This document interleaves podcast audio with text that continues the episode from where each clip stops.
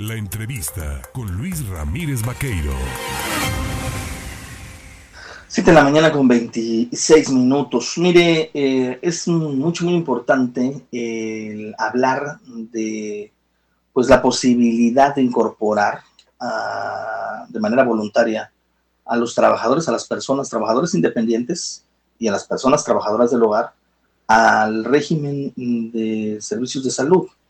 Eh, una forma de hacerlo es a través del Instituto Mexicano del Seguro Social y yo le agradezco esta mañana a la jefa de la oficina de afiliación de la subdelegación Jalapa en la zona norte del Instituto Mexicano del Seguro Social, es Yara María Rodríguez Domínguez, de tomarme el teléfono. Yara, ¿cómo le va? Hola, ¿qué tal Luis? Muchísimas gracias.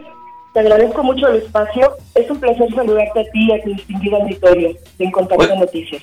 Gracias. Oiga, una pregunta, Yara. A ver, platíquenos un poquito para que el auditorio que nos escucha a lo mejor no tiene o no cuenta con seguridad social, o sea, acceso a los servicios de salud del IMSS. Eh, ¿Qué es el seguro para trabajadores independientes y también qué es el seguro para las personas trabajadoras del hogar? De acuerdo. ¿Me permites platicarte un poco de las estrategias de acercamiento que está llevando a cabo la Jefatura de Afiliación Cobranza, como bien dices, de la Delegación Veracruz Norte, referente a dos esquemas de aseguramientos presentes? Hoy por hoy, ambos esquemas dan el acceso al régimen obligatorio para el sector, para dos sectores de la sociedad, personas trabajadoras independientes y para personas trabajadoras del hogar. El primer rubro, que son las personas trabajadoras independientes, esas las encontramos señaladas en la fracción primera del artículo 13 el Instituto Mexicano del Seguro Social pone a su disposición un esquema integral de seguridad social simplificado para este tipo de sector. ¿De, eh, qué tipo de personas se compone este sector? Bueno, va dirigido a aquellas personas no asalariadas, como son los trabajadores en industrias familiares, panaderos, floristas, abogados que manejan su propia firma, contadores con despacho, profesionales, comerciantes en pequeño, como aquellos tianguistas, artesanos y piratarios, como verás, pues es bastante amplio el rubro.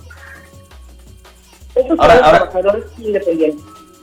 Eh, estas personas, por ejemplo, cuando, cuando quieren acceder, por ejemplo, repartidores, gente que, trabaja por su cuenta, evidentemente, que no tiene un patrón, eh, es, complicado el, tema del aseguramiento, de, eh, ¿cómo, ¿cómo puede hacer todo este trámite?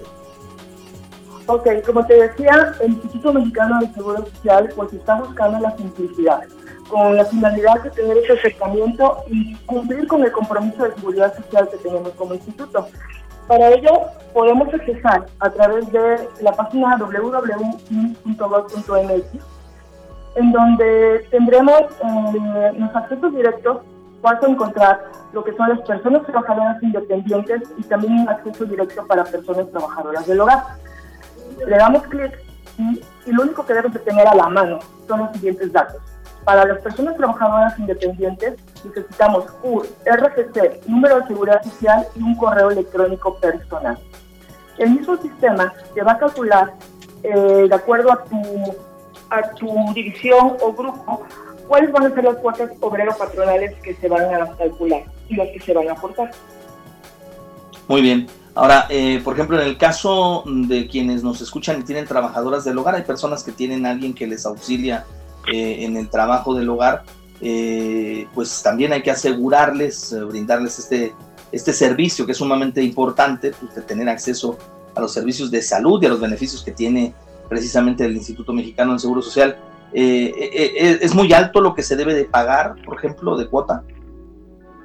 No, con respecto a la incorporación para las personas trabajadoras del hogar, ese es el segundo esquema de aseguramiento, por así decirlo.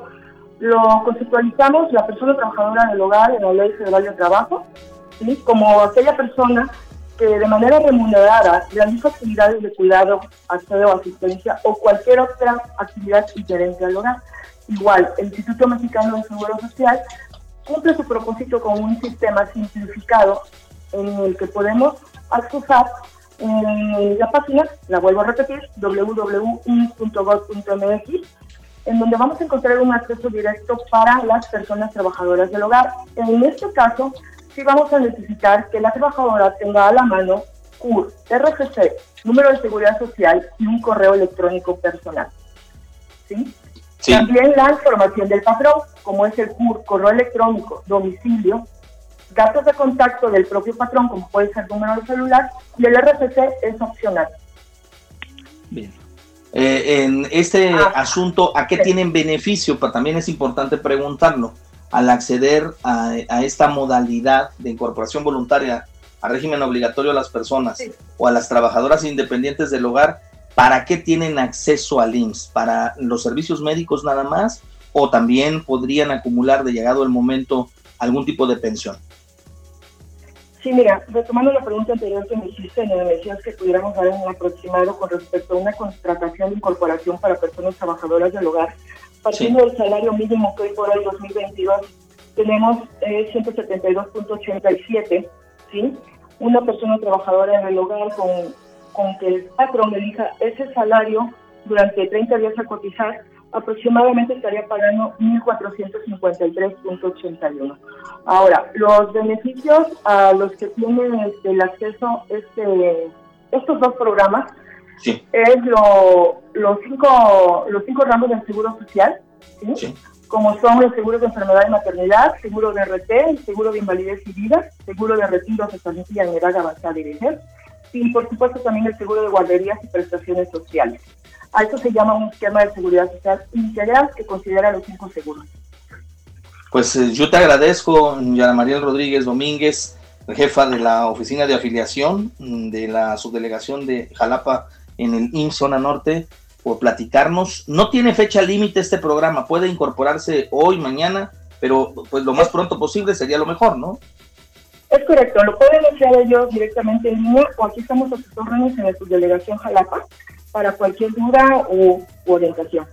Te agradezco a ti tu espacio y a tu distinguida audiencia nuevamente. pues gracias a usted y por supuesto que aquí le transmitimos hasta un saludo que le mandan de Chiconquiaco, los médicos ahí también le mandan a saludar y bueno, pues dice Muchísimas gracias. Saludos a Chiconquiaco. Muchas gracias Luis, excelente día. Gracias igualmente. Ahí tiene usted a la jefa de la oficina de afiliación de la subdelegación Jalapa del IMSS Zona Norte ya se puede hacer por internet. Antes era ir, llenar una papeleta, dar de alta, que te asignaran un número de afiliación, toda una tramitología. Ahora, mire, más rápido y más fácil.